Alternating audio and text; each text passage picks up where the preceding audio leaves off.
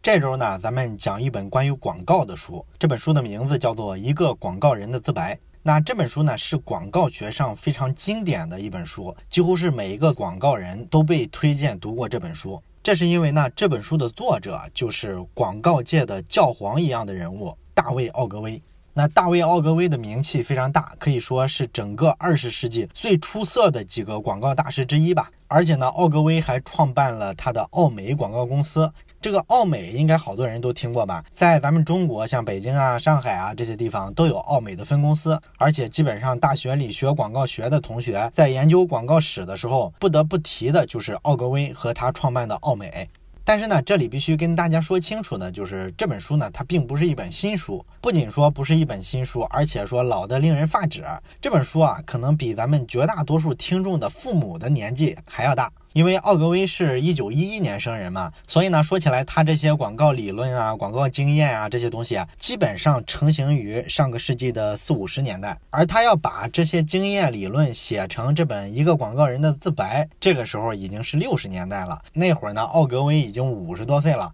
所以说呢，这本书非常有历史了，是一本六七十年前写的书。这本书呢，就把奥格威做广告几十年他的一些经历呀，他对广告这个行业的看法呀，甚至包括当时很多同行认为这是行业的秘密的很多东西，都写到这本书里来了。这也导致呢，这本书出来之后呢，一开始的时候其实争议非常多。当然了，你可能会问，这本书都快六七十岁了，我们现在这个节点有必要去了解一个六十年代的人他怎么做广告吗？他对我们有什么实际的价值、实际的帮助吗？哎，这里不得不多提两句哈。之前啊，我看这本书的时候啊，我也是抱着说了解一下广告教皇奥格威这个生平故事，他的经历，我是奔着这个目的去读这本书的。因为我也是跟你的想法一样，我就是觉得呢，这里面的绝大多数的东西啊，都是半个多世纪之前的嘛。现在这个商业时代跟那会儿已经完全不一样了，所以呢，它里面讲的东西啊，多半来说应该都是过时的。所以呢，我也没指望说看这本书的时候能读出多少干货来。但是看完这本书之后，我感触非常深。为啥呢？因为它里边啊讲的关于广告是什么，怎么写广告，怎么写文案，怎么起标题，以及说广告在营销之中它扮演的角色是什么，等等等等，所有这些东西，所有这些思考，如果我不告诉你这些内容是来源于这本书，而是把这些内容摘出来做成一个公众号放到微信里去传播，然后我告诉你这是一个知名大公司的，或者是某家著名的互联网公司的运营总监他总结出来的关于营销、关于广。告关于用户的一些看法，我相信咱们绝大多数人看不出破绽，因为这个东西你放在现在来看，说是现在新发明的新总结出来的理论，足以以假乱真，没有太大的违和感。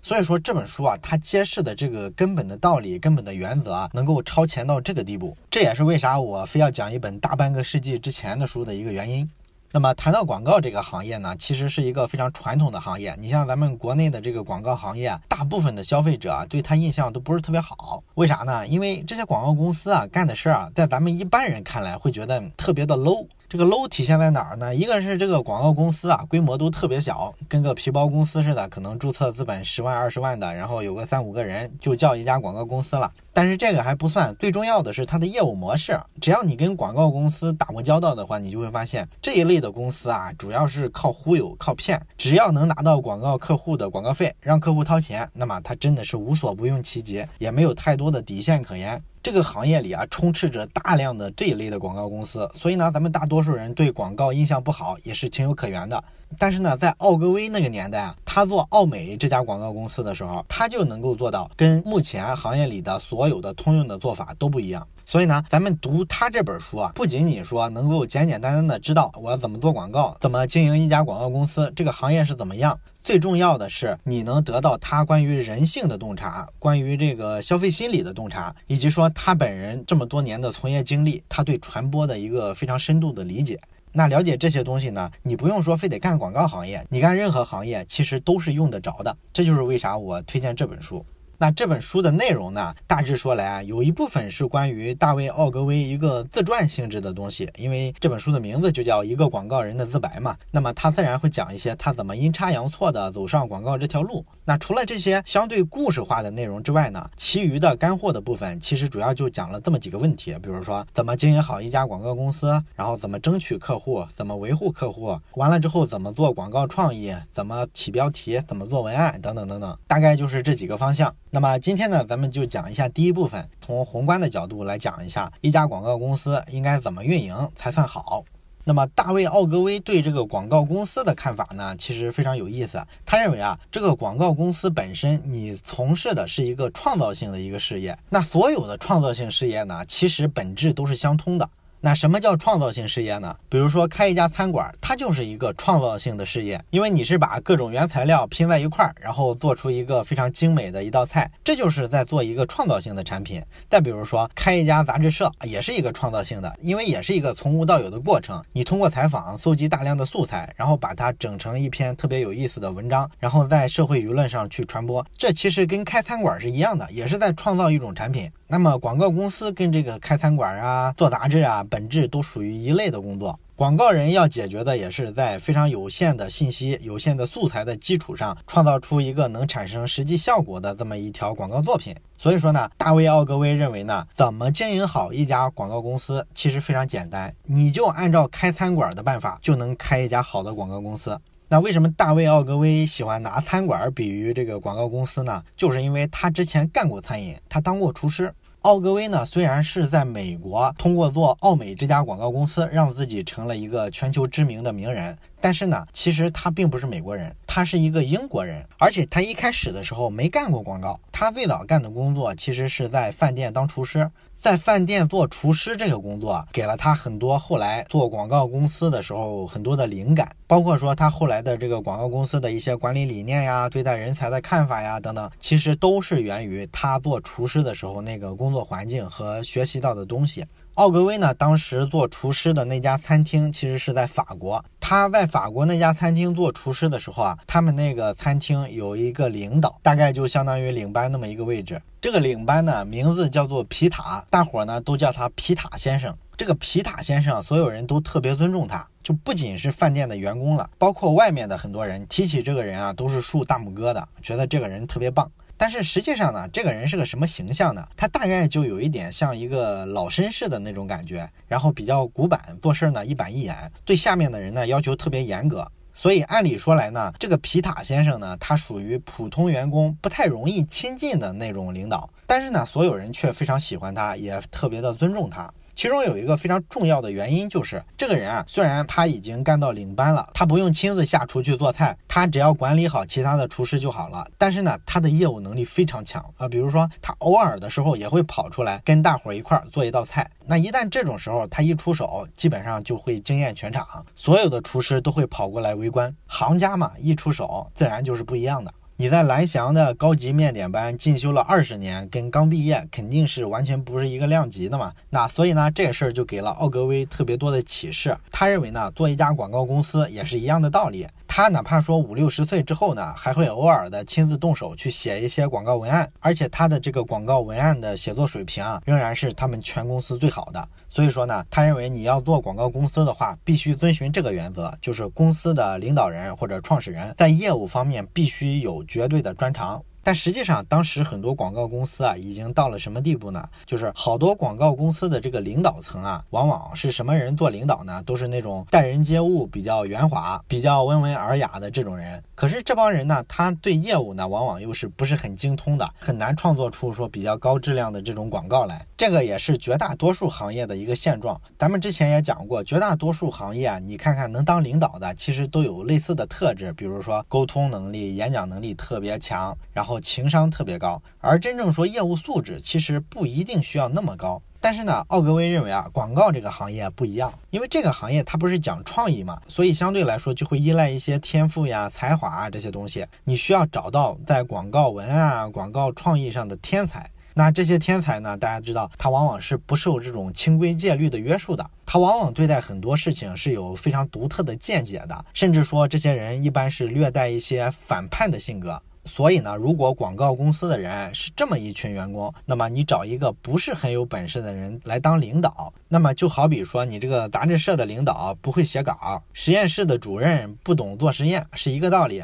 你很难说领导着这个团队啊产生一些伟大的业绩。当然了，这个事情确实并不是唯一哈，这个主要是创造性行业里一定说这个领头的人必须自己就有非常强的创造性，但实际上在其他行业里可以不是这样。你比如说阿里巴巴做到现在这么大的一个规模，那马云在接受采访的时候，他自己也讲过，他说我现在跑到这个支付宝的部门里去啊，跟这些年轻人沟通，他们讲的东西啊，我已经完全听不懂了，我完全成了一个外行。但是呢，这个不影响马云是一个伟大的企业家。这就是说呢，行业属性不一样，那么这条规则是不是适用，其实是要具体问题具体分析的。那么奥格威强调的，你不管是干厨师还是说干广告，如果你不懂做菜或者不会写文案，很难说带领这个广告公司或者这家餐厅走向成功。最主要的原因就在于你缺乏权威感。在广告啊或者厨师这个行业，如果你作为领导不精通业务的话，那么你很难在普通的员工之中树立起一个权威感。这时候这个团队就很难说产生一个凝聚力，大家向着一个方向共同的前进就是非常困难的。所以说它不容易做大。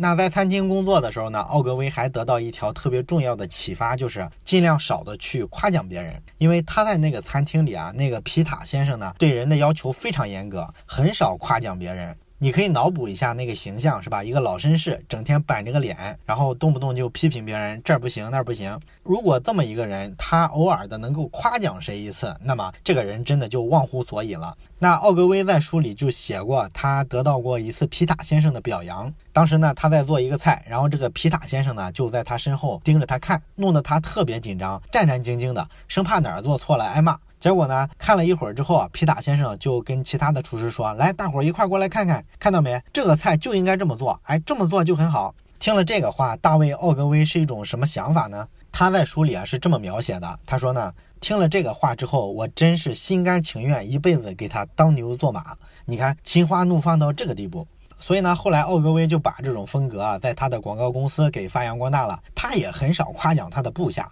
因为他觉得呢，如果你这个当领导的经常夸人，那么你这个夸奖啊，对于这个员工来说，其实就非常的廉价。所以，当你夸完人之后呢，这个员工啊，他也感觉不到太明显的这个激励的效果。但是，如果你很少夸人，偶尔夸一下的话，这个员工就觉得喜出望外，这时候的激励效果就是非常明显的，这会增强员工工作的积极性。然后，奥格威还从餐厅学了一条非常非常重要的一条原则，就是皮塔先生教给他的，要严格的遵守服务标准。这个原则呢，对他做广告公司其实帮助非常大。那什么叫严格遵守服务标准呢？啊，举个例子来说吧，就是有一回呢，奥格威嘛，他当时作为厨师，他跟餐厅的服务员说啊，哎，这一道菜卖完了，你去跟这个客人讲一下，这道菜不能点了。完了，这个对话被皮塔先生听到了，那皮塔先生就把奥格威叫过去，劈头盖脸的骂了一顿，而且差点要把他辞退，非常生气。那为啥呢？因为皮塔先生说啊，你做一个饭店，如果想在外面有声望的话，那么你就应该特别重视菜谱上的每一道菜。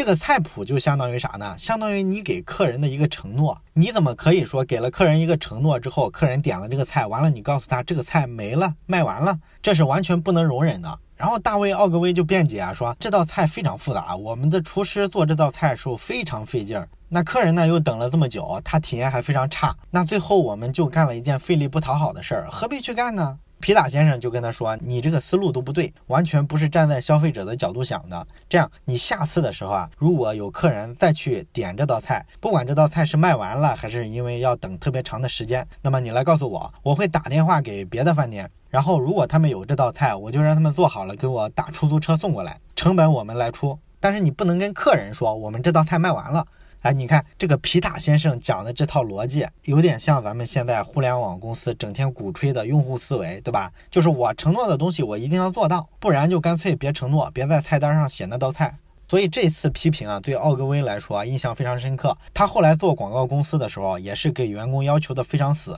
他要求呢，绝对不能对客户说，我们不能按我们答应的交广告作品的那个日期给出这个广告了。如果有员工这么干，那么他会大发雷霆，甚至辞退这个员工。在他的理念里呢，第一流的企业一定要信守承诺。只要你答应给客户这件事儿，那么不管说你费多少神、加多少班，一定要把这个承诺履行下去。这是广告这个行业你必须坚守的一个最底线的原则。还有一个奥格威从餐厅里学来的逻辑，就是一定要给员工创造一些使命感。当年呢，法国总统保罗·杜美来到奥格威打工的这家饭店去吃饭。那么奥格威负责给这个总统做了一道甜点，完了之后呢，皮塔先生就把奥格威叫过去，说：“你在边上看着，你看看人家总统怎么吃这道甜点。”也就是说，他当成一个特别有仪式感的一个东西来让员工去看，让自己饭店的厨师啊隔三差五的来见识见识这些大场面，看看这些上流社会的人是怎么用餐的。这个呢，会增加大家的这个使命感。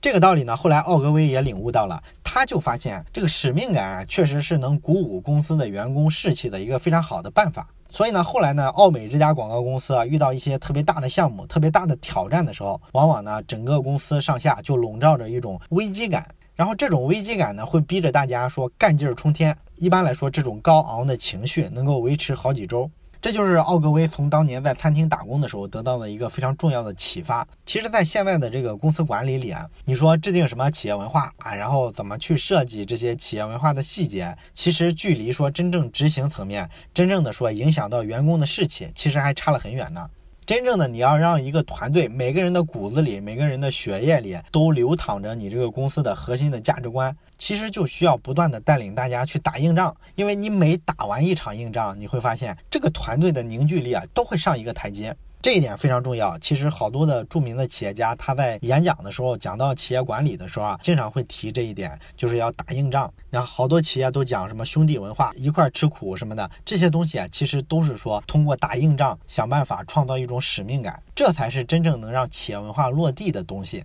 这是使命感这一点。那还有一点呢，奥格威特别强调的就是皮塔先生对这个餐厅的要求，尤其是卫生条件的要求非常非常高。那奥格威以前虽然干的是厨师的活儿，但是皮塔先生要求他们每天打扫厨房好多次，比如说地板每天要至少清洗两次，然后每星期都要派专门的人去检查厨房的所有的这个下水道，清除角落里的蟑螂。每天厨师穿的这个工作服啊，必须是干净的，绝不允许说前一天的工作服没洗就拿到今天来穿，这个是绝对不允许的。所以呢，奥格威也学会了，他就要求自己的职员保持办公桌上要非常的整洁。如果办公室乱七八糟的，那么就容易产生一种懒散的气氛，这个不利于说员工的精神面貌积极向上。而且呢，一旦乱了之后，你很多机密的文件呀、重要的文件啊，其实就特别容易丢失，找的时候也非常费劲。所以他就特别重视这一点。那么还有一点，奥格威从餐厅里学到的就是要勤奋。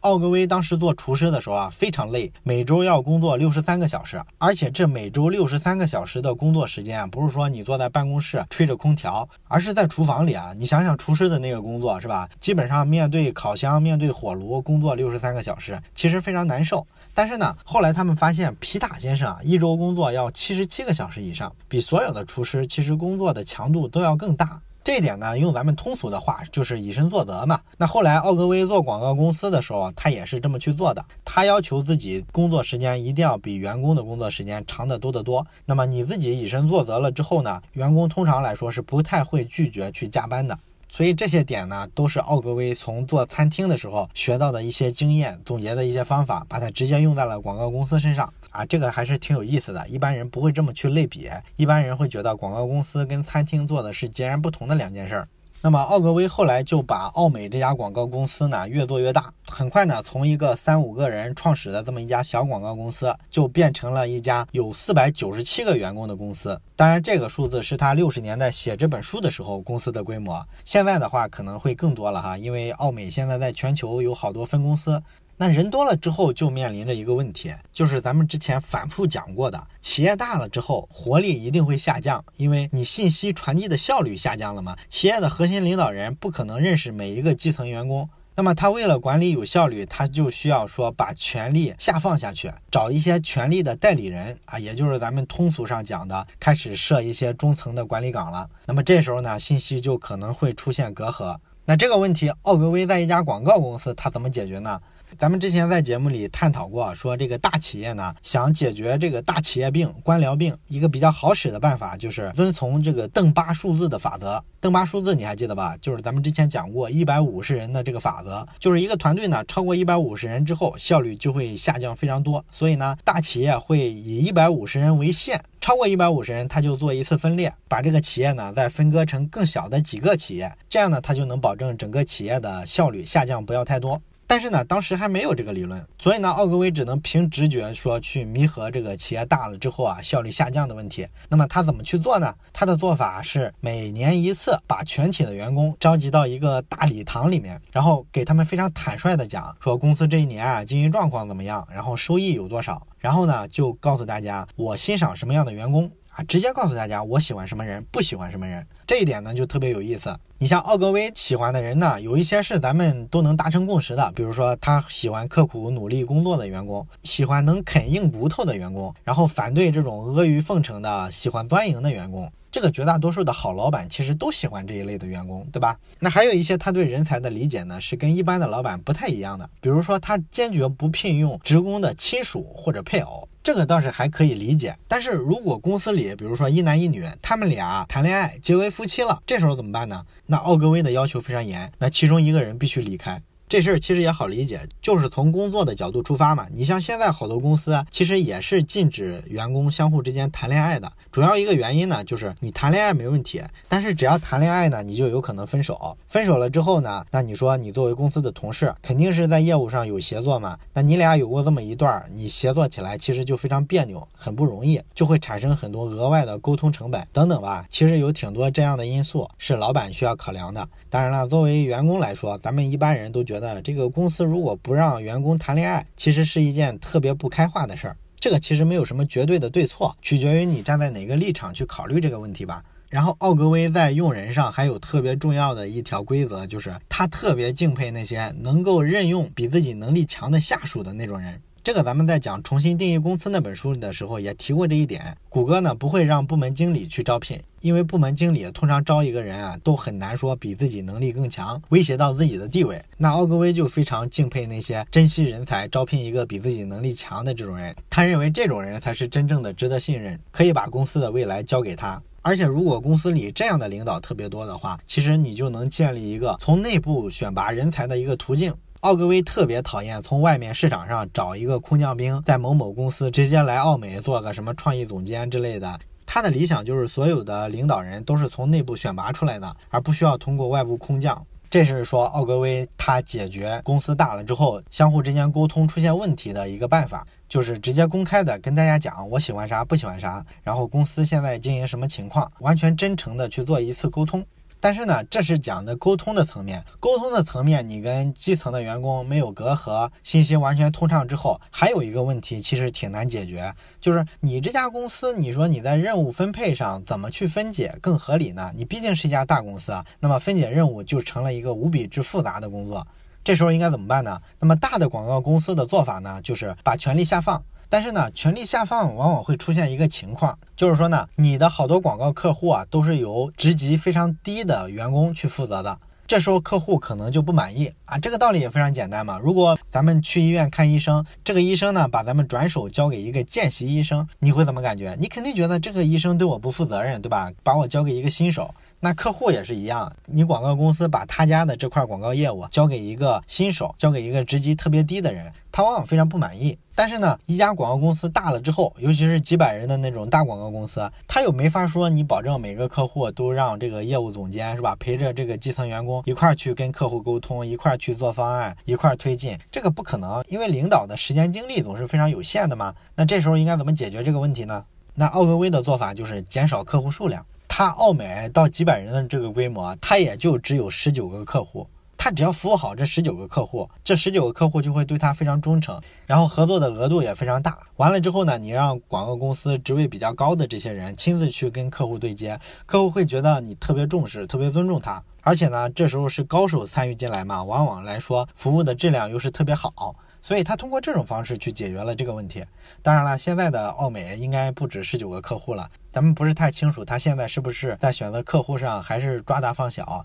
这个不清楚了哈。了解奥美的朋友可以留言给大家解释一下奥美现在的情况。那咱们讲了经营广告公司应该注意的这么多策略。最后呢，还有一个非常终极的问题没有讲，就是你广告公司是需要很多创意人才的，这时候就需要吸引到好多牛人加入。这件事情应该怎么去做呢？那奥格威的做法呢，其实非常简单，就是他每看到一幅好广告或者是一段好的电视广告片的时候，他一定要弄清楚这是谁创作的。弄清楚之后，就给这个人通电话啊，给他表示祝贺，说你这个作品做的真棒。他就通过这种方式，让自己在这个圈子里啊，创造了一个特别好的名声。那很多有才华的人呢，后来就都愿意来奥美工作，就是觉得这个老板识货，这是他找人的一种做法。那么他在招聘的时候一般怎么去做呢？他会让这些来申请工作的人啊，提供六份他们自己创造过的最好的广告。也就是说，他直接拿作品说话，就能看出这个人对广告的理解是不是很深刻，他有没有能力辨别出好广告来。虽然说咱们今天这本书啊，一个广告人的自白是六十年代写的书，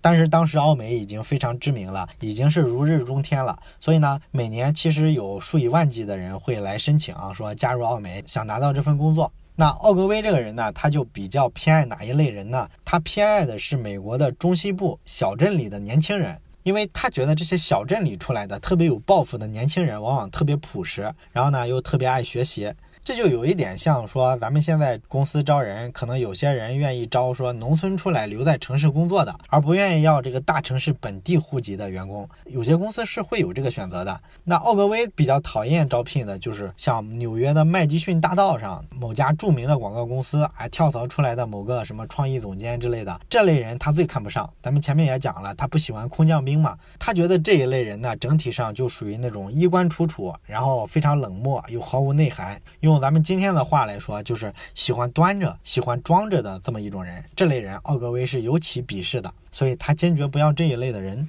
那如果说有特别优秀的员工，他有别的想法，或者有更好的机会，他跳槽离职了怎么办呢？这时候其实对于老东家来说，有一个比较难受的感觉是什么呢？就是这个人只要是离职了，那么他的亲戚啊、朋友啊、同事啊，往往会产生一个误解，都会觉得呢，他跳槽肯定是因为现在这家公司没有给他一个特别公正的待遇，大家都会这么猜想，对吧？这个非常正常。那奥格威就想了一个防止这种误解的办法。就是他发现某个部门的比较有才华的负责人，如果跳槽离职了，去另一家公司干了一个更好的职位，那么他就会开诚布公的给这个人写一封信，跟他聊一下你的一些具体的想法，为啥要离职等等。然后这个人回信之后，把自己的想法说了。通常来说，都不是因为奥美不好，因为奥美的企业文化做的还不错嘛。那这个人的回信呢？解释清楚这件事儿之后，奥格威就把这个人的回信印在公司内部的刊物上，然后发给所有的员工看，让大家公开来看哎，他是怎么想的，为什么会走？也就是说，他完全通过一个公开、公正、透明的方式，解决了大家容易产生误会的问题。这是奥格威一个非常有意思的做法。